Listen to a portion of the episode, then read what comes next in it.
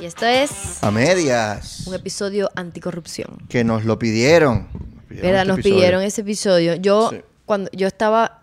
eh, Y lo íbamos a hacer igual aunque no lo pidieran. Y lo íbamos a hacer igual, pero yo estaba, yo estaba pensando como que coño será, será dangerous. Pero después dije que No, no. porque Es una noticia. informando, estamos es una informando. noticia que pasó, que están informando y que siento que mucha gente agarra. Es cuando uno está en, en Venezuela, las noticias son como raras. Sí. Están como, tenés una por aquí, una por allá y no te dan la vaina directo. Sí. Nosotros te vamos a dar la vaina directo. Con análisis y con mucha infor- información de una invitada increíble que tenemos ahorita, después que nosotros hablemos. Que es la directora de Transparencia Venezuela, eh, Mercedes de Freitas. Eh, antes de comenzar, quiero decir que estoy de gira. Voy a hacer mi show de stand-up comedy, Vayan. trascendental. Se llama el show. Es un paseo por la historia de la humanidad desde la perspectiva del amor. Yo lo vi. ¿No lo has visto todavía? lo vi. No, porque no lo he estrenado. Lo estreno el 29 de abril en Caracas. Ay. En el Trasnoche Cultural, las entradas a la Ay, ay, ay. Todas las entradas están en rdelbúfalo.com. Pero voy para Chile, Argentina, Perú, Ecuador y Colombia y Uruguay. Entonces, Vayan a ver a si Ricardo. están viéndome de esos países, vayan a rdelbúfalo.com slash tour y por ahí pueden conseguir las entradas para todos los shows. Gracias. Vayan. Vayan. A ver a Ricardo. Y si van, si son a mediados, les voy a dar un abrazo y un besito. Es verdad, y se toman una fotica así. Y lo subimos en la historia. École cuá. Eh, entonces, el tema de hoy es la anticorrupción, porque ahora el gobierno nacional ha levantado la bandera en contra de la Wow, corrupción. tuvo un despertar el gobierno Wow, venezolano. Ha metido gente presa. Wow. ¡Ah! Dios mío. Wow, ¿será que, ¿Cuánta, ¿Cuánta justicia hay será este que empezó la transición? No sé si la transición lo que empezó fue la cortadera de cabeza La cortadera de cabezas. de gente que no está alineada con los intereses de ciertas personas. Pero ¿qué fue lo que pasó? Ajá, hubo unos detenidos, ¿qué es lo que va a pasar? ¿Qué es lo que le vamos a contar? Vamos primero a informarles qué ocurrió. Hubo eh, al menos 25 personas detenidas hasta ahora, según Tarek William Saab. Entre ellas 11 empresarios y 10 funcionarios públicos por una trama de corrupción en PDVSA, Tarek William Saab, el fiscal. el fiscal general. Saab indicó que fueron aprehendidas personas de la Superintendencia Nacional de Criptoactivos, SUNACRIP, que, cito, entre comillas, valiéndose de su cargo y sus niveles de autoridad, procedieron a ejecutar operaciones petroleras paralelas a Petróleos de Venezuela. Entre estos detenidos se encuentran el vicepresidente de Comercio y Suministro de PDVSA y jefe de la estructura de corrupción, Antonio José Pérez Suárez, el superintendente nacional de criptoactivos y operador criptofinanciero, José de la Trinidad Ramírez Camacho. También arrestaron, arrestaron a funcionarios de la Vicepresidencia de Comercio y Suministro de PDVSA, José Agustín Ramos, Yamil Alejandro Martínez, Odoardo José Bordones, Heinrich Capellín Biundo y Jesús Enrique Salazar. Y figuran además dos funcionarios de la, Inten- de la Intendencia de Minería Digital y Procesos Asociados, Rajiv Alberto Mosqueda y Reni Gerardo Barrientos. Entre también otros empresarios Otra gente. asociados a en una empresa constructora que se llama HP, que hacía torres financieras en, O sea que, en las Mercedes. que las Mercedes se va a quedar así. Eso es lo que yo pensé. Ajá, ahorita las Mercedes La gente que no está en las gran Mercedes. elefante blanco. Exacto. La gente que no ha pasado por las Mercedes que están afuera. Las Mercedes hay como, están haciendo muchos edificios nuevos. Y siempre están como en construcción. Si metieron presa a esta gente, yo estoy pensando, me estoy imaginando que Sí. ese edificio se va a caer ahí a la mitad. Una gran obra gris. Una obra lo gris que hizo el chavismo. Vale, pura wirchedad. ¿Cómo fue el delito? Así fue. El exdiputado de la Asamblea Nacional, Ugbel Rafael Roa Carucci, quien además fue una persona muy, o es una persona muy cercana a Tarek William Saab, que era ministro y ya renunció a raíz de todos estos Saab, no, acontecimientos. Tarek Al-Aissami. Tarek El Aissami, ¿verdad? Es que hay dos Saab, no, Tarek. hay dos Tarek. Está el Tarek con C, que es Tarek El Aissami, Y el Tarek Saab, sin C, que es Tarek el William fiscal. Saab, que es el fiscal. Yo quiero decir un comentario que, que me ha ayudado a diferenciar los nombres. Sí. La C, cripto. Y te metes ahí con Tarek Al-Aissami. Y el otro, el que no tiene la C, Claro. es el fiscal. Entonces ya sabes que eh, pues Tarek con C fue la persona que era ministro de petróleo, renunció. Era, él tenía creo que dos cargos, ministro de Petróleo orden y de la- Economía. Ajá. Exacto. Y, y- y se puso la orden de, de la investigación, ¿tú viste? Qué Ah. generoso. Qué generoso que va a estar eh, aportando información a la investigación. Sí, Creo que lo, lo que llama la atención es que toda esa gente que Ricardo mencionó eran personas cercanas a Tarek. O sea, porque obviamente era dentro del ministerio. Entonces él dijo, yo renuncio porque si Mm. lo ves por afuera es porque bajo su cargo pasó eso. La persona más cercana es Ukbel Roa eh, Carucci, Que quien el- eh, fue diputado Y, la- y lo vimos mucho. y lo vimos mucho y hasta estrenó un libro hace poco y Carmen Meléndez recomendó ese libro en la Feria del Libro pasada. Está ese video por ahí. Eh, y esta persona es cercana desde, desde tiempos de la universidad a Tarek el examen. Entonces, según el fiscal Tarek sin, K- sin C, William Saab dice que Ukbel Roa usaba su cargo para gestionar la asignación de contratos de carga de crudo a operadores que luego no pagaban con la empresa mixta Petrocedeño en el estado Anzoátegui. Otros funcionarios gestionaron a través de la asignación de la SUNACRIP, a través de la asignación a la SUNACRIP, perdón, y particulares de cargas de crudo en buques por parte de la empresa estatal PDVSA, sin ningún tipo de control administrativo ni garantías. Y destacó que los buques de petróleo no se pagaron a la industria y que para ellos se valieron de empresas que legitimaron el capital obtenido de las ventas por medio de la adquisición de criptoactivos, bienes inmuebles e inmuebles e inversiones en el sector de la construcción e inmobiliarios, que son todo este poco torre.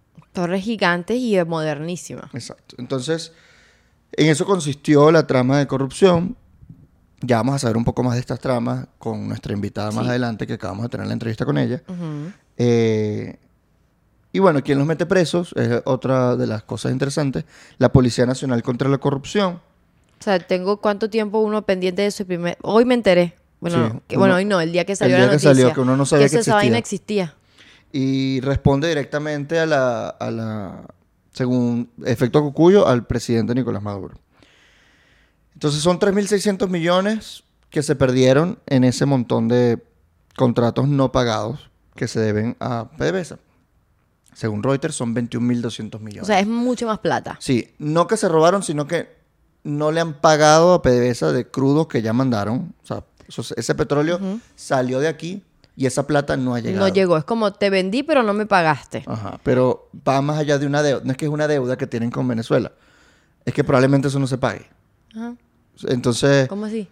es que probablemente esa plata que nos deben no se pague. Ah. No se va a pagar. No, obvio que no. Eh, y eh, la cifra es que del 25 mil millones, de 25 mil 270 millones en exportaciones de petróleo entre enero de 2020 y marzo de 2023, PDVSA solo pudo confirmar la recepción de 4 mil millones en pagos, el 16%. Es decir, el 84% del total de los envíos facturados no está. Se fue. se, cobrado. me perdió. Sí, te, te perdió un billetico por ahí. Entonces, las, las potencialmente irrecuperables son 3.600 millones, vinculados a petroleros que ¿Esos van son billones estadounidenses o no? 3.6 billones. Sí, ¿verdad? Estadounidenses. 3.600 millones. Vinculados a petroleros que abandonaron el país sin pagar por adelantado al menos una parte del valor de los cargamentos, a pesar de que los clientes habían aceptado esos términos. Entonces, toda esta información es porque esta plata No prácticamente no va a llegar. Se desapareció Y el gobierno necesita plata. y el gobierno necesita plata. Por eso ocurre esta, este cambio, ¿no? O sea, que ayer estaba viendo Succession, que por eso salió la nueva temporada y la vi. Una serie en HBO Una muy serie HBO recomendada, es buenísima, Sí. es muy buena. Y yo estaba pensando en la plata, ¿no? Y dije, ok, ellos estaban comprando una empresa y eran 5 billones estadounidenses, o sea, 3 Cinco mil millones. ajá. O era 5, mentira. Era, llegaron casi a 10, a 10 y era como que, wow, era demasiada plata. Y dije, qué bolas, que eso es ni un cuarto de toda la plata que se, que se robaron y que estamos hablando ahorita. Sí. O sea, era como que yo estaba viendo la dimensión y era que, wow, es mucho dinero y creo que no tenemos como la perspectiva de la cantidad de plata que es eso. Tanto que nuestra invitada más adelante nos va a decir de las, la cantidad de casos que hay en el exterior que se sabe que se malversó ese dinero, que se, que se robaron. Y no solo la cantidad de plata, en la cantidad de países, que son de un países. montón. Que, que yo lo anoté. Y Porque que excede los 60 mil millones de dólares. es mucho Solamente dinero. PDVSA. Solamente en PDVSA, imagínense lo demás. Y lo que me gustó que mencionó, que esto lo anoté para decírselo ahorita, es que habla, ahí habló de la gran corrupción.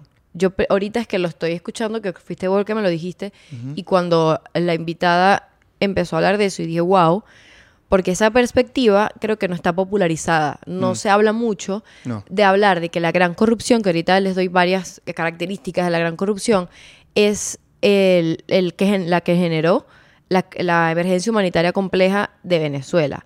O sea, siento que el análisis siempre se va a lo político, que es muy importante, pero después dice, mira, que está abajo y es la corrupción. Entonces, ¿qué, es, ¿qué significa la gran corrupción? Que es la teoría que, que Transparencia Venezuela tiene, que le vamos a dar varios links de las entrevistas que ella mencionó, Sí, en la descripción. de del- varios de- este artículos, varias investigaciones, para que ustedes vayan más allá y tengan mayor entendimiento de la corrupción venezolana. Uno, la gran corrupción tienen que ser personas de gran poder. No es que, ay, mira, que te matraqueó el policía. Hay involucradas personas de gran poder. sí, Exacto, o sea, tiene que haber personas de gran poder dentro de la gran corrupción. Y el, el- el efecto o las consecuencias no es que, bueno, te matraque un policía, entonces Me afectó a mí nada más. perdiste 20, 20 dolitas o 50 dolitas, no sé. Sino es que tiene que ser, el- el- las consecuencias es para la, gra- la gran cantidad de la, la población, a la sociedad. O sea, hay tanta corrupción que los efectos se ven en los hospitales, en el sistema eléctrico, en la estructura del país y en, la población. en la, En- en la en la escasez de, de- de gasolina, De, y de, pla- de, de, de- de en la destrucción de la industria. Esas cosas. Y no es solamente que si Venezuela y, y Rusia, por ejemplo, es un esquema multinacional. Eh, Sí, son muchos países. países. que están que tienen esa estructura que y, y- y rueda la, la plata de corrupción venezolana. Y lo creo que, creo que lo que lo que veo que mucho eh, eh, es muy importante es la impunidad.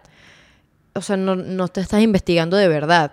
Sino es que, por ejemplo, ah, bueno, hay mucha presión de que investiguen, vamos a meter preso a los, que, los de abajito. Pero la verdad no hay una intención de investigar y de parar la trama de corrupción porque al final se están ellos beneficiando y no la población. Y eh, la cooptación del Estado, ¿no? El- eh, eso quiere decir que dentro del Estado la verdad no hay mecanismos de contraloría o un mecanismo de que vean, que vele por los intereses de las personas y que rinda cuentas, sino es que simplemente se deja pasar y ya. Y eso es un fenómeno que está dentro como de las venas del Estado. ¿Sabes? Es como que esto ya pasa y ya se metió y así es la manera del Estado. Y eh, lo que ellos dicen es que, mira, esto es la- el origen de la, de, la, de la emergencia humanitaria compleja, porque entró demasiado dinero. Con ese dinero tú pudiste haber surfeado el- el- la caída de los precios del petróleo, pero te lo robaste todo, salió, nadie sabe, no se invirtió dentro del Estado y la población está sufriendo las consecuencias. Y eso es como que el pilar de lo que ella nos está hablando y nos explica como más allá de las tramas de corrupción y de lo que está pasando dentro del país. Sí, que esto, va, esto es un- una, una pieza dentro de un gran rompecabezas, que es la gran corrupción. Ahora, ¿por qué tú crees que pasa ahorita esto? ¿Qué tiene que ver? ¿Por qué afecta a una persona de gran poder como esta? que, que por eso por eso es que llamó la atención, ¿sabes? Claro, Porque pues. no fue que, bueno, el, min- el, el funcionario de tal vaina que nadie sabe el nombre. Es una persona que uno dice Tarek El-Asami y uno tiene todos los años del mundo escuchando el nombre de Tarek dos El-Asami. décadas en el gobierno. Es- exacto, Es o una sea, persona es importantísima. muy importante. Eh, y entonces, ¿por qué tú crees que eso pasó ahorita? O sea, ¿qué crees que, que está pasando? O sea, yo creo que nadie tiene una respuesta a decir esto pasó por esto, porque el tipo de régimen venezolano es, es shady, ¿sabes? Es, es muy oscuro, es muy difícil saber cuál es el entramado y a quién responde quién y cuáles son los grupos de poder. Porque creo que se menciona mucho, no, grupos de poder, grupos de poder. Pero dentro del Estado venezolano, del gobierno específicamente, ya no estamos hablando de un gobierno normal, creo que ya lo hemos mencionado en otros episodios, hablamos de eso con Paola Bautista Alemán en otros episodios, pero es importante tenerlo en la cabeza para saber cómo operan, porque tenemos un, un régimen autoritario que se maneja de partido único y cada régimen autoritario tiene una manera de sobrevivir que es teniendo varios grupos cercanos de poder a, que, a la que tú le das beneficios, beneficios tanto de poder como de dinero, y se van a beneficiar de la corrupción. Este tipo de régimen autoritario como el venezolano, no es que hay una casita de corrupción ahí, vamos a investigarlo. Ahora lo están investigando porque hay un objetivo político detrás y quizás hay conflictos eh, tras bastidores. Lo que la gente dice es que, mira, es eh, me sorprendió porque está examen y está en un ruido de sables, se va a caer el gobierno, eso no es Está así. cayendo. Se está cayendo el gobierno, hay no sé cosas en los cuarteles. No. Eso no es así. O sea, hay que ser muy realista de que estos, este tipo de régimen autoritario son inestables en su naturaleza. Son regímenes que siempre van a estar en conflicto y siempre van a, a tratar de moldearse para mantenerse porque hay muchos intereses dentro. Y el, el- el pilar tiene que mantenerlos controlados. O sea, por ejemplo, está Maduro y tienen varios grupos que les controlan varias partes del Estado y del gobierno para mantenerse y tienen que darle beneficios. Y de estos Sí. beneficios está la impunidad que mencionamos, está la plata que te puedes robar y yo no te digo nada, pero ¿por qué Tarek al-Esami bueno, hay varias teorías. Hay unas teorías de que hay conflictos de poder entre los el grupo de Maduro, que podemos mencionar los Rodríguez y Tarek al pero no es algo que uno se pueda, o sea, yo no puedo afirmarlo, Mm. porque eh, creo que, y, y algo que la palabra que utilizó la entrevistada es que es muy novelesco. Sí, yo creo que hay muchas cosas que son fáciles, que podemos hacer una novela o una serie con hay, eso, Hay drama. de drama, porque un- una hay teoría... drama porque hay trama. O sea, porque hay, Me gusta, me gusta. hay muchas personas involucradas. muchas personas involucradas. Sí, hay enemistades dentro Pero que, eso que no quiere trabajan decir, una contra la otra. eso no quiere decir que por eso se va a caer el gobierno. No. Sino es que se va moldeando y se van reestructurando esa- e- esas alianzas. Se van sacudiendo los y que se van sacudiendo, por, eh, sacudiendo, sacudiendo. Pero ¿por qué Tarek no lo meten preso, sino a su círculo? O sea, meter preso al círculo de Tarek es un golpe muy duro porque tú le quitas el, el- el soporte de confianza alrededor. Claro. Pero no lo meten preso al por qué, porque sigue siendo una figura importante. O sea, tiene, tiene lazos con, con- con países, tiene lazos eh, muy relevantes a la estructura de poder que lo necesitan. Por eso no te voy a meter preso, pero No. te doy como, hey, pa, esto es una alarma. Y una alarma para ti y una alarma para todos los demás que están tratando o, o- o- o quizás Maduro lo vio como amenaza o lo vio como algo que, mira, hay, hay, hay una afectación al, al- al gobierno de Maduro. Por eso algo- pasó. Hay algo que pasa eh, que he escuchado de personas informadas eh, y es que tiene que ver con la, la falta de resultados de Tarek como, como ministro de petróleo. Maduro pidió que para finales de 2022 hubiera 2 millones de barriles, si no recuerdo, si mal no recuerdo. Voy a chequear esto y en caso de estar equivocado vamos a poner la fe de rata aquí en, en YouTube. Pero se pidieron 2 millones de barriles para el 2022 y resulta que el 2022 se produjeron los mismos 700 mil barriles que en 2021. Entonces, uno, no hay plata porque no entró la plata por los malos acuerdos que se hicieron desde 2020, eh, según Reuters. Y segundo, no está entrando la plata PDVSA que ellos pensaban que iba a entrar y además no está produciendo más para que entre más plata. Al final estaba como muy con, con- con el agua al cuello. La economía no está avanzando como de verdad esperaban que O avanzaría. querían que, querían que lo hiciera. Este, si no está entrando plata a la economía a través del petróleo, pues ¿Y la, economía haciendo? no va a crecer. ¿Dónde están tus Y le, y le cobraron la factura. Le dijeron, mira, chamo, o sea, no me diste el resultado, te voy a tener que cambiar, dame el ministerio. Este tipo de regímenes, dentro de su estructura, la corrupción está dentro. ¿Sabes? Es como así se mantienen. Esto es de por medio de cuando yo, cuando muchas veces creo que he mencionado la cooptación, te da todo beneficios y que son esos beneficios es dinero del Estado que yo te estoy dejando mm, agarrar como tú quieras sin necesidad que tú me rindas cuenta de que lo estás utilizando para el país. Tú te puedes robar el dinero. Eh, y algo que también mencionamos con Paula Bautista, que el tipo de Estado, o sea, vamos a hacer la diferencia, tenemos el gobierno y tenemos el Estado, que es la estructura con las instituciones y todo eso, es un Estado que se puede denominar Estado mafioso. Cuando se dice Estado mafioso es que los grupos funcionan como clanes, como distintas mafias, y al final es uno solo, y no, no necesariamente todos los grupos son del gobierno, o sea, tienen cargos públicos, sino que tenemos otros grupos, que no los voy a mencionar ahorita, que todavía sigo en Venezuela, pero que funcionan o rinden cuentas a personas dentro del Estado, pero no necesariamente sus actividades son con fines que tiene un Estado, que es el, ¿cuál es el fin del Estado? Mejorar la calidad de vida de las personas. O simplemente actuar en pro de la población Bueno, mejor la calidad de vida de las personas, pero de las pero que, de, se- de- de las que roban. de las que roban. Pero lo que estás haciendo es, no hay políticas públicas, no hay nada de eso. Y entonces, ¿qué es lo que define un Estado mafioso? Es la simbiosis entre estos grupos y la gente que está Hay en el intereses en común y poder. hasta negocios en común. Pero es que el punto Por es poner que un ejemplo, las minas las minas. en el estado Bolívar. Eh, se sabe que de estas minas hay grupos irregulares involucrados, eh, grupos guerrilleros, y de estas minas, el mismo ministerio de- de- del Banco Central denunció que el 30%, Fede de Rata, no fue el 30% el que salió de contrabando, fue mucho más. 70% en 2018, según datos de la Oficina Estratégica de Seguimiento y Evaluación de Políticas Públicas del despacho del Viceministerio de Exploración e Inversión Ecominera. De ese oro que se recaudó, se perdió. No O no sea, saben dónde está. no se sabe dónde está, que eso se salió, que eso nadie supo. ¿Qué, qué se hizo con ese oro? Entonces, ¿ese oro dónde fue a parar? Probablemente una persona con poder. Sí. ¿Por qué? Porque las concesiones de las minas las dan las personas con el poder. Entonces, ese tipo de mafias existen. y están bajo supervisión de alguien de- del Estado. Entonces, eh, cuando tú puedes definir un Estado mafioso es cuando tú no sabes dónde trazar la línea. Tú no sabes cuando una acción del Estado es en favor a un grupo o a favor a la población. O ninguno de los dos, o los dos al mismo tiempo. Pero tienen que rendirle cuentas a esos otros grupitos que también están dentro de la estructura del Estado. E incluso hay personas que está, tienen un cargo público que sus actuaciones, investidos, el Estado venezolano, investidos como autoridad, actúan a favor o cumpliendo objetivos de los otros grupos no necesariamente la población. Entonces ya vemos como esa distorsión en el tipo de Estado, no es un Estado normal. Entonces tenemos el tipo de Estado mafioso y tenemos un, gobierno autoritario. Y esos dos se unen y la verdad el entramado es muy oscuro. Tú no puedes porque no hay rendición de cuentas.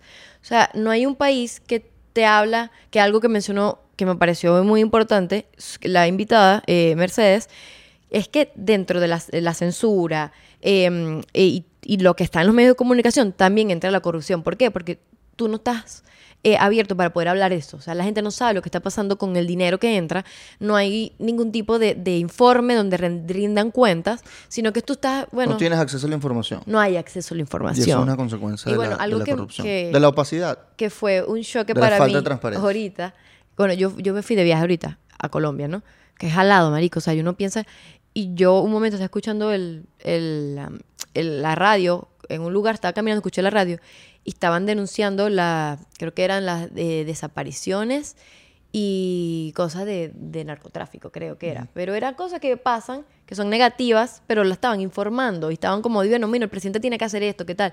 Y dije, qué bola, qué bola de escuchar las noticias, porque esto no pasa. Y la censura es eso, no te no, que no te des cuenta de cómo está operando el Estado y el gobierno y tú no puedas, o sea, no puedes Tanto que Mercedes nos dice que hay, emisoras donde no la entrevistan. No la entrevistan por, por autocensura. Por autocensura. Entonces, Pero bueno, es cada vez más que tú no sabes lo que está pasando.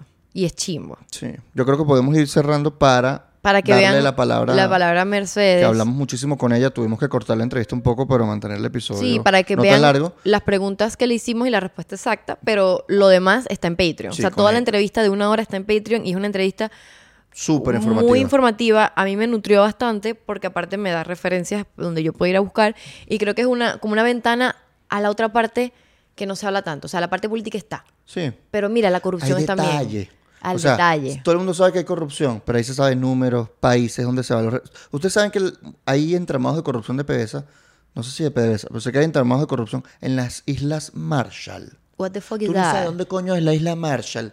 Y ahí hay plata de Venezuela. Y dice, mira, no es que solamente que viene un funcionario y tiene un testaferro y el testaferro hace la vaina, sino es que tú necesitas bancos, necesitas gente especializada, necesitas abogados. Toda una industria del lavado de dinero involucrada en esta vaina. Y ella nos explica exactamente cómo funciona. También nos dicen. Cómo abren empresas y que abren empresas, que abren empresas para que el dinero circule, al final se lave. Y entonces, algo la gente de la, que eh, en contra del. Eh, a favor del levantamiento de las sanciones. Que le pregunté directamente, a la, entrevistada le preguntamos: Mira, esto generó más corrupción porque hay una línea de narrativa que están diciendo, ah, mira, pero es porque las sanciones. Y es la misma sanciones, línea. Que las sanciones hicieron que robaran. Y como si no hubiesen robado Esa no hubiesen robado antes. Y dicen, no. es que aumentó la corrupción, cambió la manera en la que son corruptos. Porque ahora es más difícil para ellos. Ahora tienen que tener mucha más gente y es más difícil cobrar. y lo hacen a través de criptomonedas. Y lo hacen a través de... Y, y, hay muchos peos y por eso ellos quieren levantar las sanciones. Ese montón de NFTs ahí en algún wallet perdido. Esos 3 mil millones. puro, monkey. Puro monkey. Puro board ape. esa mierda. Bueno, vamos con... Vamos con Mercedes de Freitas, directora de Transparencia Internacional. Tenemos a Mercedes de Freitas, directora de Transparencia Internacional y además es historiadora de la UCB, ¿verdad? Yes. Invitada arrechísima, vale. Súper. De hecho, está, está, ella vive en Venezuela, pero está online porque está por el mundo, recorriendo el mundo, trabajando en contra de la corrupción en Venezuela. ¿Cómo estás, Merchi? Chévere aquí, luchando contra la corrupción y entonces vemos con interés que hay un despertar. ¡Wow! La fiscalía. Despertó la conciencia de. Acaba de enterar de los casos de corrupción en PDVSA. Claro. Que felices por eso. Claro, que vienen denunciando desde hace cuánto en Transparencia Internacional. Bueno, en Transparencia Venezuela. Bueno, eh, Transparencia empezó a denunciar casos. Bueno, nosotros nacimos en el 2003, pero empezamos a denunciar casos en eh, como en el 2006 empezamos a hablar ya de casos directamente de corrupción y hacer seguimiento a las personas involucradas, ¿no?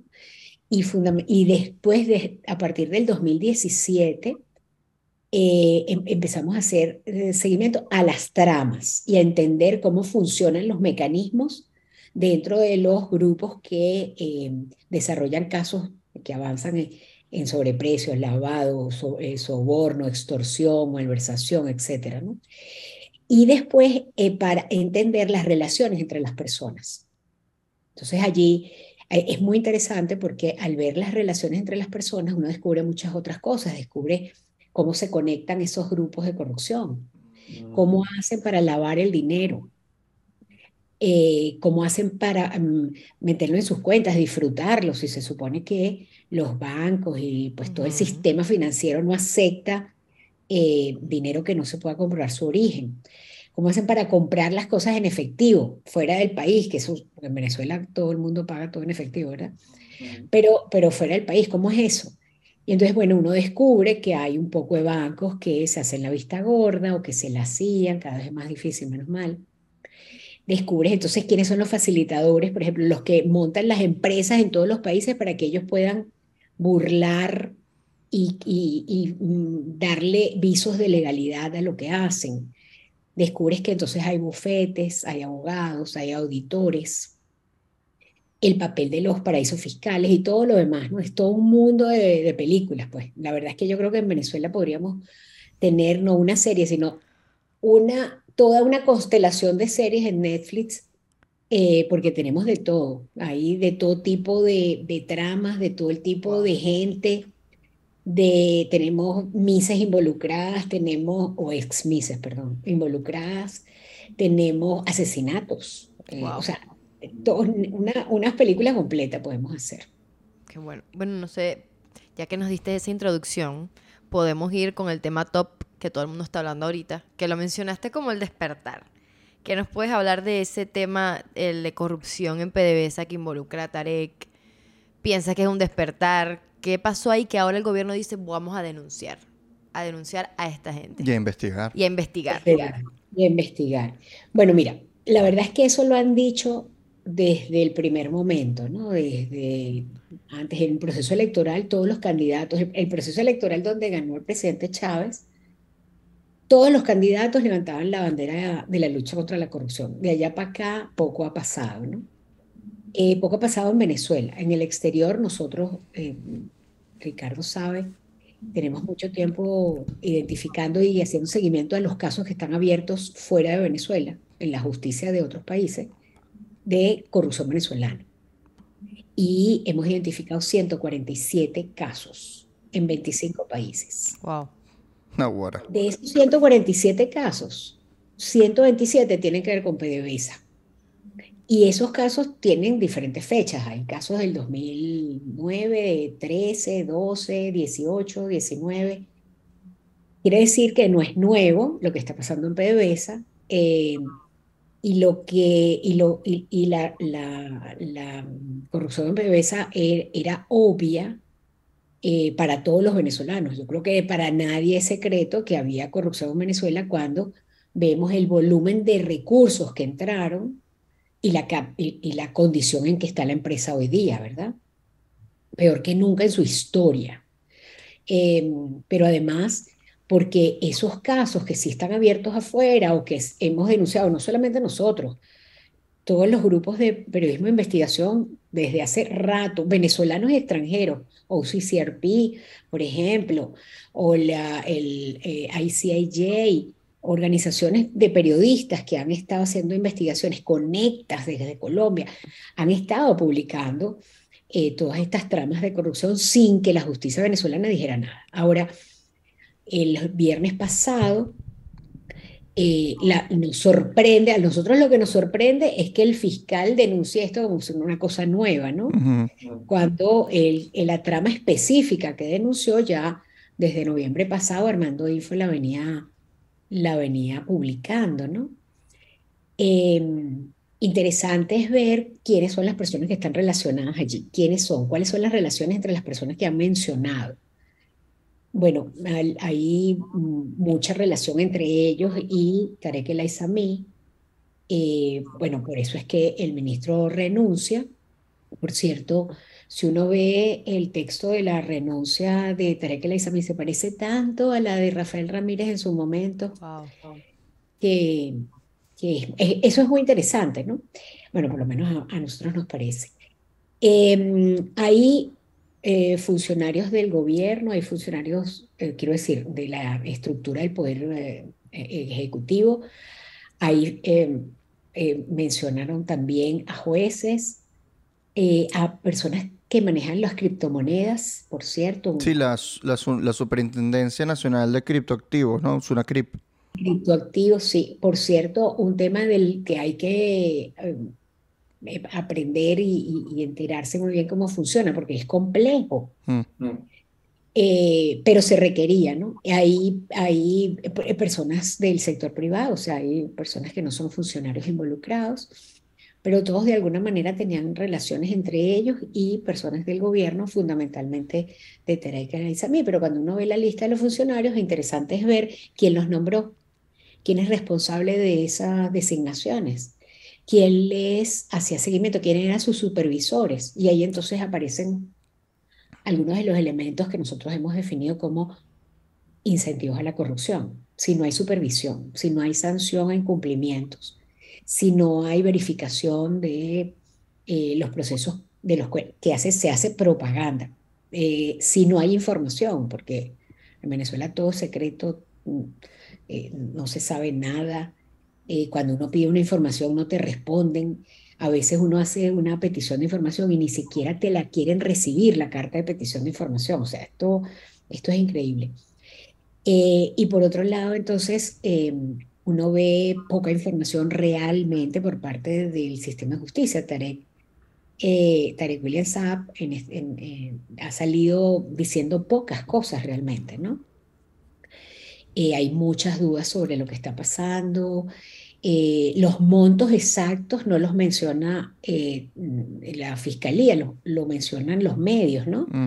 Y algunos periodistas. Eh, bueno, ¿cuándo vamos a saberlo todo? y la, la, otra gran pregunta, ¿este va a ser la única trama de corrupción que va a investigar Gary William Saab? hay unos números interesantes. El, el, el fin de semana él habló de datos, ¿no? Y dijo que esta trama que, de la que estamos hablando ahorita, eh, que tiene que ver con PDVSA y con que han eh, eh, tratado de vender o que han vendido petróleo y que no lo han cobrado, etc. esa es la trama 31, porque él desde que llegó al cargo ha investigado 30 tramas más. Sin embargo, nosotros que, como ustedes saben, nosotros hacemos revisión exhaustiva de todo lo que se dice. Entonces, ¿Cuántas veces ha hablado Tarek, eh, William Saab? Entonces nosotros vamos anotando. Dijo sobre esta trama, dijo sobre esta otra trama, habló de este señor. Nosotros nos da 35, no 30. Mm. ¿no? Así es la diferencia entre las cosas que dice el fiscal y, lo que, y las cuentas que nosotros llevamos. ¿no? Pero, pero él habla de esas 30 tramas y cuando uno las busca, eh, además de Rafael Ramírez y otras personas cercanas a Rafael Ramírez, el resto de, los casos son casos menores, digamos, ¿no? ¿no? No es que sean poco importantes, todos los casos de corrupción son importantes, pero bueno, unos impactan la vida de todos nosotros cuando se roban todo el dinero para el sector eléctrico, por ejemplo, o se roban el dinero de las cajas CLAP o de la salud, de los hospitales que nunca han construido. Pero hay otros, hay otros casos que, aunque sí son importantes de corrupción, pero bueno, no afectan la vida de nosotros, ¿no? Y hay otros que se malgastan. Eh, Exacto, que se usan mal, exactamente, que se malgastan. Que, o por ejemplo, en el caso de salud, por ejemplo, eh, es uno de los casos que deberían estarse investigando de primero por el impacto que tiene en la vida de la gente. Y eh, por ejemplo, no solamente los seis hospitales de la exministra Sader, que nunca se construyeron, sino que hay muchos casos de, corrupción que tienen que ver con equipos. Y ahí hay diferentes tipos de, digamos, ilícitos, ilegalidades o irregularidades, que son cosas distintas. ¿no? Uno, compran con sobreprecio. Mucho de eso ocurrió con el fideicomiso que firmaron el presidente Chávez y el presidente Kirchner fideicomiso que sirvió para grandes casos de corrupción. Solamente en Argentina hay 16 casos abiertos por eso, imagínate. Eh, y hay gente detenida por eso, presa, sancionada. Eh, pero bueno, se compraron equipos. Entonces, cobras, compras equipos con sobreprecio. Entonces, algunos de esos equipos llegan, algunos de esos equipos se instalan, otros no se instalan. ¿Por qué? Porque la tecnología no coincidía con la tecnología de Venezuela. Otros, entonces, los que se instalan, a lo mejor se instalan mal. Otros se instalan bien, pero entonces no se le hace mantenimiento. El caso es que a los años, muy pocos de esos equipos de los que se han gastado tantos miles de millones están funcionando. Entonces, bueno, de esas tramas que va a decir eh, Tarek, eh, eh, William Saab, va a hacer investigaciones sobre esos casos también. O se va a quedar solo con los casos, con este, esta trama 31. ¿Por qué crees que ellos, ellos ahora, ahora de la nada piensan que eso es importante? O sea, como denunciarlo y a una persona tan tan de, de, gran perfil como Tarek. O sea, Tarek es, prácticamente está en el círculo cercano y de la nada, por eso creo que fue algo shocking. O fue, la gente... fue funcionario público por 20 años, por dos décadas. Y es uno de, de, los principales dentro del gobierno. ¿Por qué ahora? Fue vicepresidente, correcto. Exacto, fue vicepresidente y ahora está, bueno, enfrente de, de la empresa más grande del país. Ya no, ya renunció, pero justamente fue señalado de, de estar involucrado en esta trama. Sí, ¿por qué ahora? Bueno, no está detenido, que esa es una cosa así. Sí, sí, pero al subcírculo. Porque renuncia y no lo detienen, está investigado. Bueno, sé. Mira, la, la, lo que nosotros hemos escuchado por las denuncias que se han hecho en los medios, porque Tarek, como les dije, el, el, el fiscal no, no ha hablado claramente. Al parecer lo que ocurre es que después de la invasión de Rusia a Ucrania, y para el gobierno se le hizo muy difícil vender el petróleo por las sanciones. Esa, vía de venta de petróleo em, con las sanciones estando eh, teniendo la posibilidad de vender a través de, con el apoyo de Rusia, de las relaciones y los vínculos con Rusia, pues se cierra porque, bueno, Rusia tiene que resolver su propio, sus propias limitaciones, ¿no? Ahora con, la guerra eh, le aumentaron significativamente las sanciones a ellos. Em, entonces se crea un problema para el país. Eh, ¿Cómo superar entonces esa limitación? Mucha gente, al parecer, mucha gente o algunos, digamos, eh, ofrecieron sus servicios para la venta de ese petróleo. Pero una cosa terceros, o sea, personas, empresas privadas, agentes terceros es que se, se, habla de personas porque son personas que no solo tienen una empresa, ¿no? sino que mm. son esas personas allegadas al gobierno, porque tú y yo no vamos a ir a decirle al presidente Maduro, mire, yo le saco unos tanquecitos de, gasolina, de, petróleo, ¿verdad? Eh, tienen que ser personas que estén relacionadas con esos negocios, además con cierto nivel de irregularidad, porque se tienen que enfrentar a las sanciones de Estados Unidos, nada más y nada menos. Hmm. Burlar las sanciones de, de, Estados Unidos no debe ser fácil. Tienes que saber dónde vender, cómo vender y cómo cobrar. Y ahí parece que está el kit de la cuestión. Eh, una cosa es vender el petróleo, entregarlo a través de otros distribuidores también que tienen que estar muy bien conectados para hacerlo pero otra cosa es que llegue el dinero a Venezuela. ¿A qué cuentas llega? ¿Cómo se les paga? ¿En qué moneda se les paga? No se pueden hacer transferencias por esos, por esos mm, razones, por, por la venta de petróleo, porque el petróleo venezolano está sancionado. Entonces, ahí entra el tema de las criptomonedas también. Mm pero eh, la verdad es que hasta ahora todos son eh, suposiciones de las personas que están cerca de ese negocio y que tienen alguna idea de qué es lo que puede estar ocurriendo. Lo, lo, lo que parece eh, más mm, posible, más, que sea más, más, cercano a la realidad, es que el, el, dinero no llegó. Em, y, y pues el gobierno necesita recursos. Nosotros hicimos una eh, un análisis del presupuesto 2023, que se los recomiendo porque está muy interesante ver cómo, cuál es el dinero que piensa el gobierno que va a recibir y cómo lo va a distribuir. Es una vergüenza el, el informe, pero el informe se los recomiendo. Y en el, en el presupuesto 2023, que por supuesto conseguimos filtrado porque la ley de presupuesto es secreta, nunca se publica, desde 2016 no se publica, Em, allí dicen, la ley de presupuesto dice que el 74% del presupuesto viene de ingresos petroleros. El 74% del presupuesto es mucho, mucho, mucho dinero, ¿no? Que el gobierno necesita y necesita para pagar las cuentas, para eh, pagar empleados y para desarrollar la mínima vida que sabemos que lleva adelante el gobierno, ¿no? Es tres cuartas partes de todo el presupuesto nacional.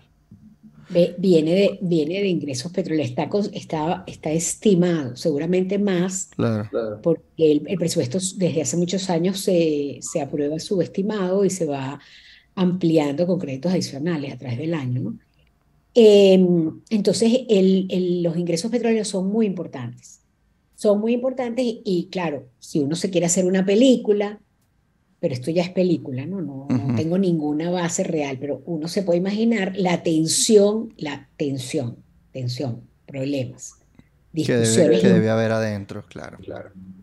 que puede haber ocurrido, que pueden estar ocurriendo, pidiéndole al ministro qué pasa con el dinero, qué pasa que no, no tenemos recursos, qué ha pasado con los ingresos, qué pasó con esos tanquecitos que se sacaron y nos hemos cobrado, y pues buscando la manera de recibir esos recursos, eh, hasta que, bueno, me imagino que a- alguien estalló y, bueno, Sí, en el país a los maestros en la calle pidiendo sueldo a los a- médicos, a los camilleros, a los eh, profesores universitarios, o sea, no sí, sí, puede lo- vivir con- los estudiantes que tienen las becas en 5 dólares al mes.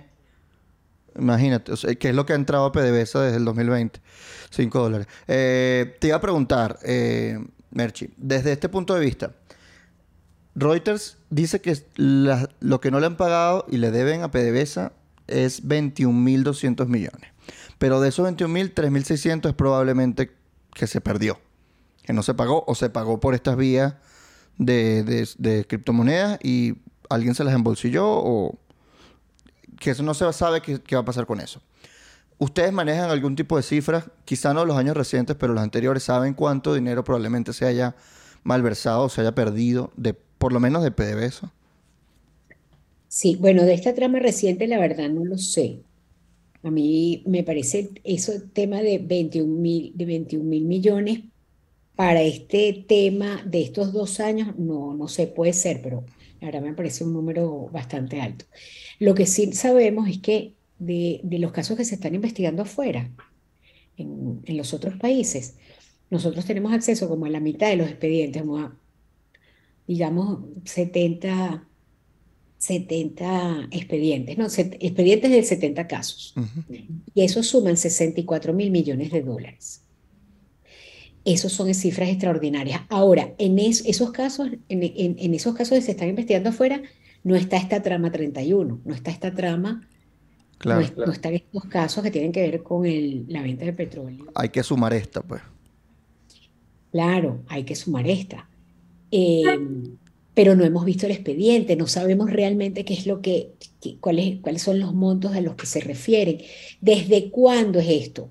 O sea, este problema de que no se cobre el petróleo es desde la invasión de, de Ucrania. Según Reuters, es desde 2020.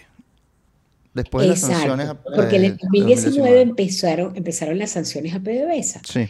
Eh, y además también, yo no, yo no sé si recuerdan ustedes que también hubo varias publicaciones en donde afirmaban, y de hecho algunos economistas venezolanos lo afirman también, que eh, la, la, eh, la venta a, a través de triangulaciones que se lograban hasta, hasta Rusia, Rusia recibía el dinero y lo dejaba en las cuentas rusas, lo dejaba en los bancos rusos, el dinero. Eh, y que, bueno, había versiones que tampoco sé si son novelescas o no, porque son bueno, lo que en algunos medios dicen, que llegaban aviones con efectivo. Ah, sí, es verdad. Eso lo decían. Y oro. Ah, sí, que uno que despegó un avión con oro de no sé dónde. Exacto, si el oro lo sacaban, lo que venían eran billetes, dólares y, y euros. Que tiene algo de sentido porque de repente se, se- la economía, o sea, se pobló de dólares. ¿De dónde salieron, pues? Exactamente, exactamente. El gobierno tenía entonces efectivo.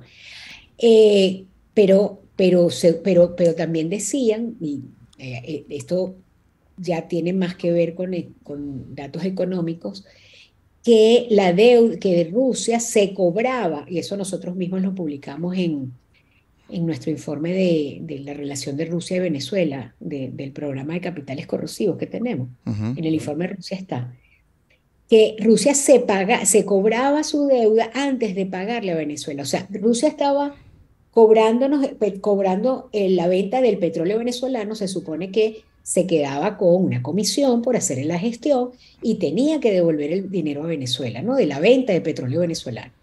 Pero Rusia no hacía eso. Rusia primero cobraba su deuda y después lo que sobraba se lo daba, se lo entregaba a Venezuela.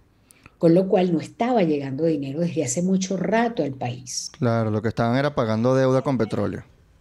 Esta falta de dinero es, mm, eh, es, es, brutal. Bueno, lo hemos visto de varias maneras. Yo, cualquiera que tenga un familiar enfermo sabe cómo están funcionando los hospitales, o cualquiera que tenga un amigo médico, un familiar médico, enfermero, sabe la lucha que tienen diariamente por atender a la gente sin ningún recurso, con equipos eh, en mal estado, escasos. Em, y bueno, no solamente se ve en el sector de salud, eh, la población está pasando pues muchas calamidades y no es, no es, no, es que los venezolanos queramos, no queramos estar en Venezuela.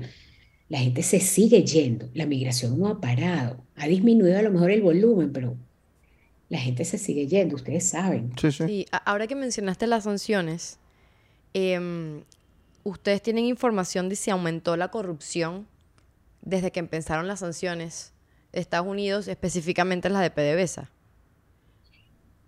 Cambiaron, cambiaron los mecanismos de corrupción. Em, anteriormente se vendía el dinero, PDVSA tenía tanto dinero que entonces era desde PDVSA en donde que, se hacían las compras de todo. Se hacían la compra de alimentos, o sea, todo el dinero de las misiones salía de PDVSA misión vivienda, misión alimentación. Bueno, Pedeval era un mercado hecho de PDVSA. Exactamente. ¿Por qué? Bueno, porque PDVSA era el que tenía los dólares, era el, los ingresos de dólares al país solamente, bueno, fundamentalmente, el 99,9% venía PDVSA. Entonces ellos eran los que tenían los dólares preferenciales que aprobaba o no aprobaba el Ejecutivo a través de sus organismos. Pero entonces el tener acceso a esos dólares... Eh, bueno, donde estaba el dinero es donde se podía robar. Además, con las, todos los incentivos perversos. El presidente de PDVSA era el ministro, cosa que, por cierto, está volviendo a ocurrir. Si el presidente de la República, si el presidente Maduro de verdad quiere luchar contra la corrupción, no tiene que cambiar solo a personas, tiene que cambiar el sistema y la manera en que viene trabajando tiene que generar procesos transparentes, tiene que publicar toda la información, todas las memorias y cuentas, toda la información de lo que hace con cada bolívar o con cada dólar. Y tiene, por supuesto, que separar las funciones, tiene que, eh, no lo tiene que hacer, tiene que cumplir la ley. En Venezuela existe un sistema de separación de poderes y el poder y, y el que hace, el que, el que gestiona, el que ejecuta, el presidente de la empresa no puede ser su mismo supervisor, no puede ser ministro, porque ese es el mayor incentivo. ¿A quién le rinde cuentas? ¿A eh, ¿Quién está pendiente de la gestión? Si yo soy el mismo ministro, ¿quién le va a decir al ministro que el presidente de PDVSA lo está haciendo mal? Eh, ¿quién, ¿Quién supervisa para darle la firma de lo que tiene que aprobarle el ministro? Y, esa, y eso es lo que acaba de ocurrir. El presidente Maduro acaba de nombrar al presidente de PDVSA Tellechea, Tellechea. Tellechea. Eh, presidente Pesa lo acaba de nombrar ministro otra vez en el puesto de Tarek El Aizami. Entonces, bueno, seguimos con las mismas prácticas. Entonces, la corrupción era distinta antes de las sanciones. Después de las sanciones, eh, lo que, lo que ha ocurrido es este, este tipo de tramas que, que se denunció la semana pasada, que tiene que ver con eh, falta de, falta de controles, falta de supervisión, cómo es posible que se venda ese, esa cantidad de dinero, eh, esa cantidad de petróleo y no se sepa a quién y quién lo está cobrando y cómo lo van a cobrar y cómo van a entrar eso a la, a la nación.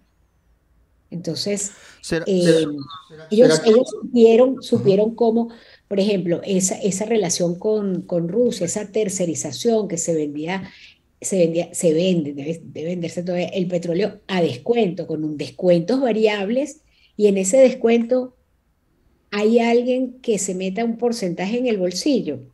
Bueno, no hay razón para no hacerlo, quiero decir, además de la ética personal que tengan las personas, porque no hay sanción, no hay supervisión, no hay quien chequee, no hay que denuncie. ¿Y eso por qué? Eso es porque se enmarca en la ley antibloqueo, porque yo le echo un ojo a esa ley y casi que todos los acuerdos se pueden hacer confidenciales, las empresas mixtas, nadie tiene que saber quiénes están ahí. Entonces, tienes muchos incentivos para ese tipo de, de, de negocios ocultos, ¿no? Donde nadie se sepa quién firmó. O sea, solo sabes quién firmó y ya. Bueno, lo que hizo esa ley fue legalizar una cosa que ya ocurría, Claro. porque antes tampoco se sabía, los contratos eran a dedo, nadie sabía con quién firmaba. No, los informes de gestión no se publican desde 2015, entonces di tú, ¿cómo vas a saber tú nada? Eh, no, PDVSA no publica datos completos de hace años. Eh, PDVSA, nosotros sacamos un informe que también está en la página web, que, que muestra cómo desde el 2000, 2013 empezaron a tomar las decisiones que destruyeron la empresa eh, con este tipo de cosas, opacidad, eh, monopolio de las decisiones, eh, reducir los sistemas de control, las auditorías se publican a medias, o sea, pero una larga lista de cosas, muchas. Por ejemplo, el- la ley del Banco Central borró la línea que decía que PDVSA tenía que informarle al Banco Central de lo que enviaba a Fonden. Otro hueco negro, Fonden, Bandes. O sea, es que hay demasiado hueco negro. El fiscal, por cierto, se va a meter en la investigación de Bandes o de, o de Fonden. Es un Claro, porque eso, es un- bendito. eso es un fondo completamente oculto. Esa era la cartera, la chequera de Chávez. El Fonden y el fondo chino. Así es. El- Sí, bueno, el fondo que- se crearon ese poco de fondos, sí. Es que hay tantas cosas en la historia, cuando uno va recordando, dice, oye, ¿verdad? Claro, porque yo, yo recuerdo que Chávez ponía el, el promedio del barril. Él decía, bueno, el presupuesto de la nación es tal, el promedio es 55 dólares, pero resulta que se estaba vendiendo en Que sí, en ciento y pico, ajá. 120. Claro. 30, sí. Claro. Y todo el excedente iba para esos fondos que él manejaba a discreción. Y Bueno, de hecho, aprobaron una ley que tiene un nombre, la ley de, a ver, el nombre completo no me lo pero si lo meten en Google, la ley de hidrocarburos de precios extraordinarios y exorbitantes. Así se llama la ley, imagínate. sí, o sea, como Sí, Entonces, o sea, como- esa ley, si el precio del barril pasaba los, los 70 dólares, entonces el 50% iba para Fonden. Si pasaba los 100, los 100 dólares, entonces lo que sobraba iba para Fonden. O sea, claro. era una Claro. cosa impresionante lo que manejó ese. Bueno. Miren, una vez se le salió, o se lo dijo en un evento cerrado en PDVSA, y eso trascendió, que el Fonden, hasta ese momento, imagínate, Rafael Ramírez salió hace años. Sí, hace como 10 años ya. que, él- el Fonden había manejado, había recibido 180 mil millones de dólares. Imagínate qué barbaridad. Una El presupuesto de este año, el presupuesto de este año en Venezuela no llega a 9 mil millones de dólares. Wow. Y solo Fonden, solo ese fondo recibió 181. Bueno, eso fue lo que él dijo en algún momento. Claro. Después siguió recibiendo, todavía recibe. En el presupuesto nacional hay fondos para Fonden hoy. Imagínate. Bueno. Es que eh, justamente te queríamos hacer también unas preguntas de, de- El porcentaje. Sí, O sea, porque mencionaste que el 74% era de ingresos petroleros, pero ustedes hicieron una investigación, una, o sea, un reporte con Ecoanalítica y dijeron que más o menos el 20 y pico por ciento eran ingresos ir- ilícitos. sí, eh, de la economía, ¿no? O sea, de economía venezolana. O sea, es bastante. O sea, tenemos 74, le sumamos dos. Sí, eso es una barbaridad, O sea, es absurdo. Pero cuando Pero tú lo mencionas, uno no como, uno dice, ok, pero ¿cómo hacen eso? O sea, Claro, lo venden. Pero es distinto el presupuesto que la economía. Claro, ¿no? claro. Eh, en teoría, que el 20% de la economía es un quinto de la economía venezolana son negocios ilícitos. Correcto. Ajá. Sí, 21%, exactamente. O sea, Espérate, y no de todos los ilícitos, solamente de cuatro, porque nosotros medimos solo cuatro. Oro, puertos, eh, contrabando de gasolina y eh, droga. Solamente esos cuatro, bueno, hay muchos otros ilícitos, Ahí ¿no? se puede, exacto. etcétera. De esos cuatro eh, suman el 21% del PIB, exactamente. Bueno, eso era el año pasado. Vamos a tener esos números, de hecho ya los tengo, pero no los puedo decir todavía. Ajá. Y lo vamos a publicar ahorita en abril, el, el nuevo reporte, el reporte de, de este año. Y es, es impresionante, porque, eh, eh, exacto, ese número no puede pasar desapercibido, que es lo mismo que decir la cifra de Reuter, de de Reu- de Reuter, que dice que el, este caso de la trama 31, la casa de PDVSA, alcanza eh, 3 mil millones de dólares. Tú, o sea, ¿qué tipo de empresa puede funcionar? ¿Cómo funciona una empresa que se le pierden 3 mil millones de dólares y no se enteran sino a los meses o a los años? Claro. Eso es lo que yo no puedo entender.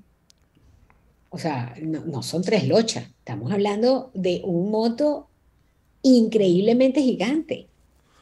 Y se le perdió a PDVSA. Se enteraron estos días.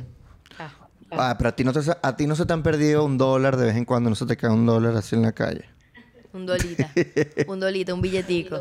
Me volteo, me lo recojo y se me cae. Claro. claro. Y ustedes tienen info de cómo se maneja acá. O sea, porque mucho, a ver, todo lo que se habla aquí es, eso lo están lavando aquí en Venezuela. Que es como el- la narrativa popular. Ok, mira, todo lo que está pasando en las Mercedes, por ejemplo. Exacto, que es un lavado. Pero sí tal. lo lavan aquí. O sea, el dinero y lo usan aquí o lo lavan para sacarlo. O ya está lavado. O ya está lavado. Y lo que están extendiéndolo. La, verdad es que creo que hay que separar lo que estaba pasando hasta, hasta, hasta hace un tiempo y lo que pasa ahora, ¿no? Yo creo que pasan las dos cosas.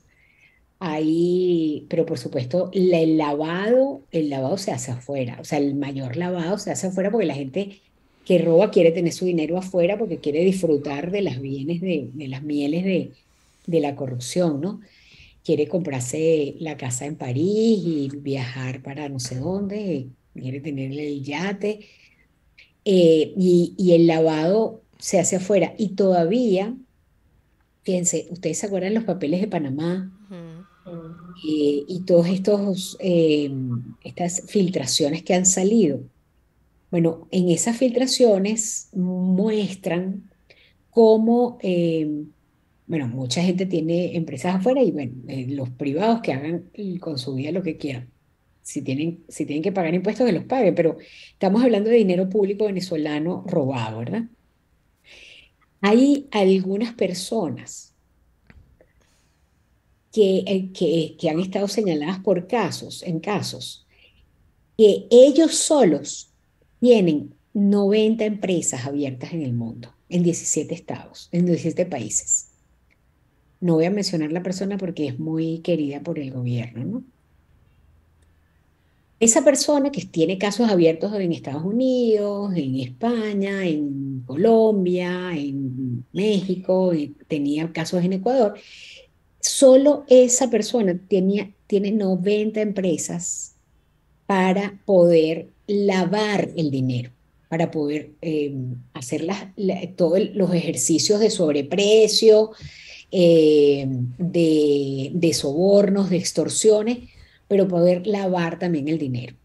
Porque eh, cuando, ¿qué es lo que pasa? ¿Por qué la banca permite que recibir tantos miles de millones? Solamente, mira, el caso, los casos, hay casos en España en donde se hablan de 4 mil millones, 4 mil 800 millones, otro. Eh, un caso muy famoso en Estados Unidos se llama Moneyfly, 1.200 millones de dólares. Son cosas extraordinarias. Yo lo comparo con, yo, yo se los cuento a mis compañeros de los otros capítulos de Transparencia Internacional y, y los tipos no pueden creerlo. Si ellos se quejan de que hay un caso de 10 millones de dólares, wow. O sea, lo de, nuestro, lo de nosotros es una absoluta grosería. Y entonces, ¿cómo hacen para lavar eso? Bueno, tienen que pasar. Que consiguen 36 millones en un apartamento. Claro, tienen que pasar, para comprar un apartamento, afuera no te aceptan los billetes en efectivo. Entonces tú tienes que tenerlo en la banca y eso es lavarlo. Lavarlo es introducirlo en la red legal de la banca, ¿no? Donde tú puedes hacer una transferencia y hacer pagos.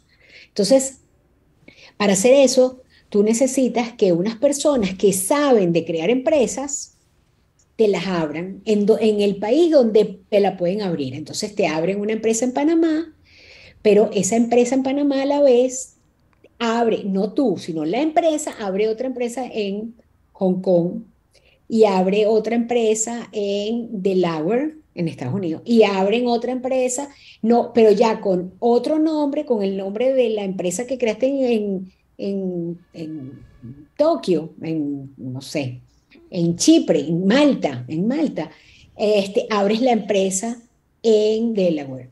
Y después con esa, con esa empresa y otros socios y otras empresas, entonces abres otra en Madrid. Entonces, a través de esa larga lista de empresas se pierde eh, el origen del dinero y se va legalizando el dinero. Esas cosas tan complejas que requieren eh, especialistas financieros, pero también auditores que sepan cómo se pagan impuestos en cada uno de esos países, porque esas empresas para funcionar tienen que declarar impuestos, tienen que estar legales. Entonces, esas tramas complejas eh, requieren habilitadores expertos también. Eh, y todas, es, todas, esas, todas esas redes son, son investigadas afuera. Pero en Venezuela todavía no estamos en ese nivel, ¿no? O sea, nadie ha dicho el nombre de las empresas que están afuera, quiénes está cobrando, nadie nos ha explicado cuál es el, la, participación y cómo participa el tema de los criptoactivos y las criptomonedas en esta trama nueva. Eh, y además yo necesito que me la expliquen también porque la verdad es muy complicado. De hecho, te quería preguntar justamente por el tema de la propaganda, porque desde Transparencia también se tiene un proyecto que es, es PAJA, que es verificación de datos, y el periodista Víctor Amaya, que es el director de Espaja, bueno, era, no sé si sigue siendo, sigue siendo, ¿no? Es, es. sí, no, por favor. Publicó que eh, en un acto público donde estaba Ugbel Roa, Maduro y Diosdado, lo borraron de las imágenes televisivas que, es algo que, tenían. Ya lo hacían antes, ¿sabes? Como lo hacían otros regímenes, pero ahora lo estamos viendo que estaban aplicando la técnica en el, en el madurismo. y lo aplican en, en video, cosa que es una tecnología muy avanzada. Y me recuerda a 1984, que cambiaban el, el periódico. Dios, eso es lo que yo me acordé. Cuando borraban y tenían a la gente, bueno, vamos a borrar El Ministerio de la Verdad. El, Ministerio, de la, Verdad. Eh, eh, la verdad es la que yo digo y es la que tú tienes que creer y no tienes espacio para otra. Eh, y censuro e impido que te enteres de los hechos. Y después, bueno, fíjate, ahí, ahí esto está, está, tenemos, vivimos en un momento tan confuso que una persona de una organización que del gobierno, una vez, yo le, yo le estaba diciendo que una cosa que él decía que había ocurrido, o sea, había llegado una persona a la reunión. Y le dije, no, no, no llegó. Me dice, esa es tu opinión. Y yo, ¿ah? ¿Cómo que mi opinión? No, no, estoy hablando de un hecho fáctico. O sea, no llegó. No, esa es tu opinión. O sea, imagínate tú. El gaslighting. Claro. No, fue una amenaza, exacto. Como que no digas nada, pues. Wow. Llega hasta ese punto, o sea, hasta ese punto de directo. Que mira, tu opinión que no llegó. Qué increíble que los chavistas para ser corruptos son, eh, llegan a la filosofía eh. fenomenológica. y que qué es realidad y qué no es. ¿Qué es la realidad y qué no? Yo la controlo. ¿Qué, exacto, qué ocurre y qué no. Pero fíjate, es más allá que chavista, ¿no? Porque yo, la verdad, me temo que estemos tan acostumbrados y se han normalizado tanto eh, la irregularidad y la ilegalidad, que la gente ya te dice tranquilamente que ya no, sí, yo pagué por mi pasaporte. O sea, como si fuera, como, si fuera legal. Eso, es, eso, eso, eso tiene una sanción. eso, eso, no es, no, no es, eso no está permitido. Claro, O yo, o sea, te lo dicen porque es como lo normal. Te dicen, bueno, sí, pero ¿y cómo lo consigo? pídela, o sea, no sé. Em, de hecho, están así que hasta cuando hay pasaporte, la gente lo primero que hace es pensar a quién le puedo pagar para que me consiga la cita. Y yo, métete en internet, mi amor, que ahora sí están saliendo las citas, ¿no? Esa normalización, a mí, yo, yo me temo que no esté solamente en un grupo. Eh, yo creo que en gran parte del país eh, le falta entender la diferencia entre lo, lo, correcto y lo que no es correcto. Y que mm, si yo pago por una cosa que no debo pagar, si yo soborno o extorsiono o me dejo sobornar, estoy participando, estoy participando de esa red de corrupción. Si no hubiera quien pagara, pues los funcionarios no tendrían quien cobrarle. Si la gente pidiera, mira, ponme la multa, aunque sea más cara que lo que le tengo que pagar al, policía, pues ya no la, ya no pedirían, pero, pero la verdad es que eso tendríamos que ser extraordinarios los venezolanos, ¿no? Porque nosotros en, el programa nuestro que se llama Dilo aquí, que tiene la aplicación, que los invito a que bajen la aplicación, nosotros el año pasado recibimos 800 denuncias, casi todos los años esos son los 780, no, 810 denuncias al año. Eh, la gente está desesperada por, por, por, todo lo que ocurre con la, con la corrupción, a pesar de que le da miedo denunciar, mm. como a todo el mundo, ¿no? Entonces, eh, yo, yo no creo que porque llegue la oposición al gobierno se va a acabar la corrupción, no, señor. A mí, yo no tengo eh, evidencias de que eso vaya a ocurrir así, no, no, no tengo por qué pensarlo, no es magia. nosotros, yo creo que la, la diferencia la tenemos que hacer nosotros. Si hubiera un cambio de gobierno, eh, tendríamos que actuar con toda la exigencia con la que hacemos, con la que lo hacemos hoy o más. Em, y los procesos, para cambiar esos procesos nos va a costar, mira, solamente piensa tú en que llegue un tipo a un ministerio y no contrate a su familia. ¿Tú te imaginas lo que le va a caer? Que es un tipo que es desgraciado, que llegó y se olvidó de la familia pero es que se tiene que olvidar de la familia, no puede contratar a nadie con el que tenga un conflicto de interés. Claro, claro. Entonces tiene que cambiar tanto en el país que tenemos que empezar ya. Que es lo que nosotros siempre decimos, coño, por favor, no esperes a que haya un cambio allá arriba en la política para, para cambiar. Empieza a cambiar ya. Empieza a exigir lo que tienes que exigir. Empieza a calarte las cosas que no te gustan, pero que son las correctas, como hacer la cola, ¿no?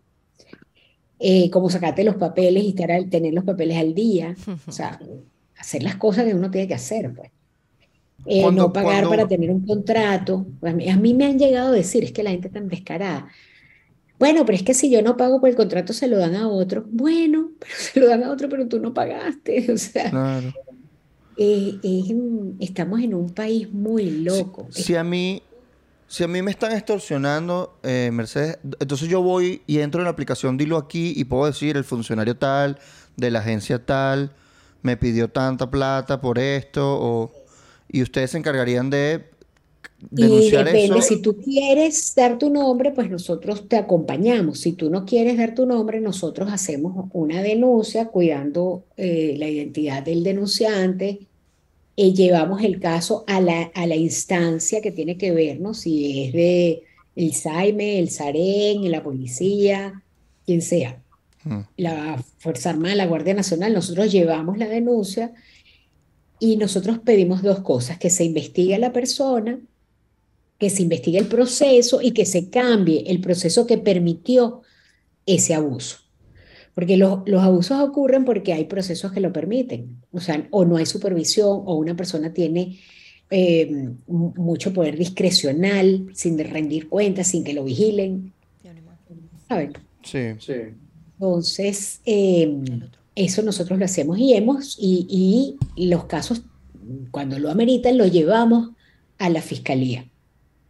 En este momento, bueno, no me sé el número de memoria, María Alejandra es la abogada coordinadora de, Dilo aquí, lo debe saber, pero nosotros tenemos mm, decenas de casos en la fiscalía y tenemos casos de éxito, o sea, se ha logrado destituciones, sanciones a, a funcionarios que han abusado de su poder, No que han maltratado a la gente.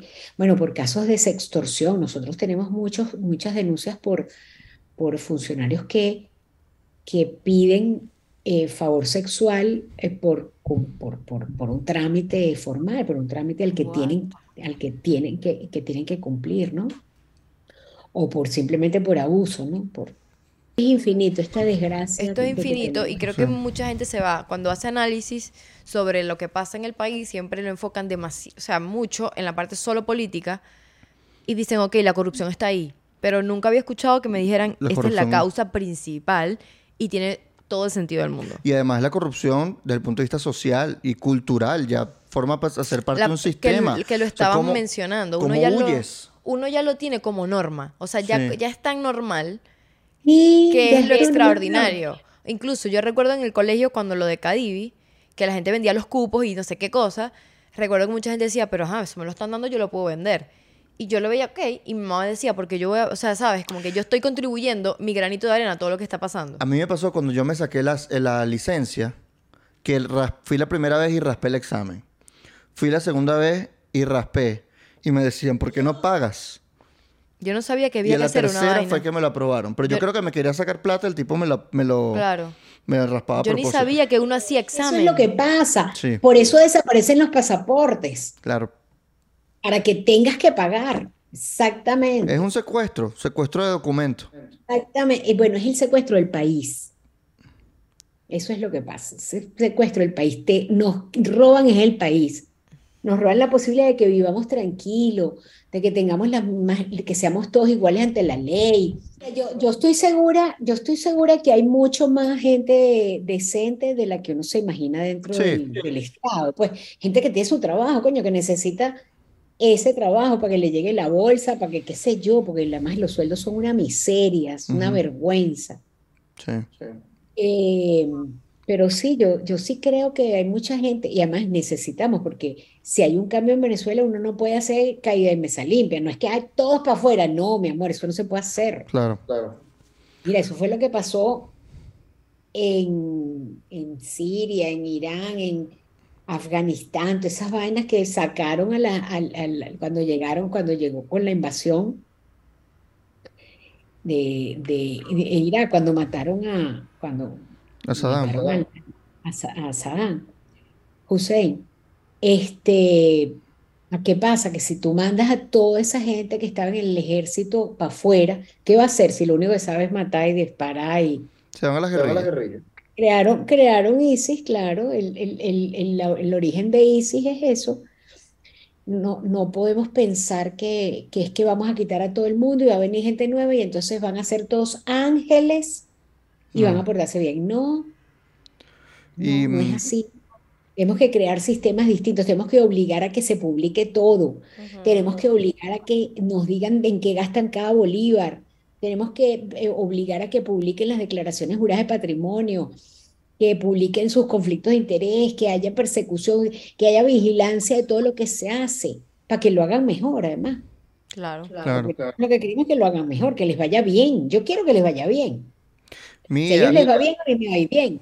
gracias Mercedes por haber eh, aceptado esta entrevista y por habernos dado toda la información eh, que nos diste. Muchas gracias y esperemos volverte a tener. Esperemos que la próxima sea aquí. Es verdad. Una aquí de aquí. Sería mucho mejor. Con café, tecito, cualquier cosa. Hasta un whisky. Yo lo llevo. Muchas gracias. Listo. Esa fue nuestra invitada. Qué buena entrevista. Qué en buena. Patreon hay mucho más. Mucha más información por 5 dolitas al mes. Lo puedes escribir en Patreon. y habló con mucho más detalle. Tuvimos que recortar Sí, algunas respuestas recortamos para, cosas. para dar la información necesaria, pero bueno, en Patreon está completamente eh, una hora de entrevista. Sí, le invitamos a darle clic aquí abajo en, las- en los informes, eh, seguir a, a Transparencia Venezuela para, para de verdad informarse porque tienen mucha información. Están los informes de Rusia, que los vamos a dar aquí en la descripción. Está el informe de las economías ilícitas que dice lo del 20% de la economía nacional es economías il- eh, son de economías ilícitas. Está ahí también, es un PDF que pueden descargar gratuitamente y lo pueden leer. Y es sencillo, pero tiene imágenes, está bien di- diagramado, es como leer una revista. Eh, les vamos a dejar también la información de, Sí, todo eso que ella mencionó eh, se lo podemos dejar por acá en la descripción de, de YouTube y de Spotify o Apple Podcast, donde sea Recuerden darle like escuchando. al episodio, comentarlo. Denos like, vayan, si quieren ir al show, rdelbúfalo.com. También recuerden que Ricardo se va de gira a Latinoamérica. Sí, Caracas, eh, Bogotá. Medellín, Santiago, Perú, eh, Lima, Perú, Quito, Montevideo, Buenos Aires. Y más nada, sí, bueno, pero recuerden, y nosotros vamos a dar episodios grabados para que sepan, no es que no vamos a, a tener episodio cuando Ricardo sí, se vaya. Eh, que es lo que voy en mayo, así que pendiente. Y síganos en Twitter, Instagram, eh, TikTok. Twitter, Twitter, Instagram, TikTok. TikTok es a Mediaspot, Twitter es a Mediaspot y en Instagram a Medias Podcast. Bueno, listo pues. Vámonos. Bye. No sean corruptos.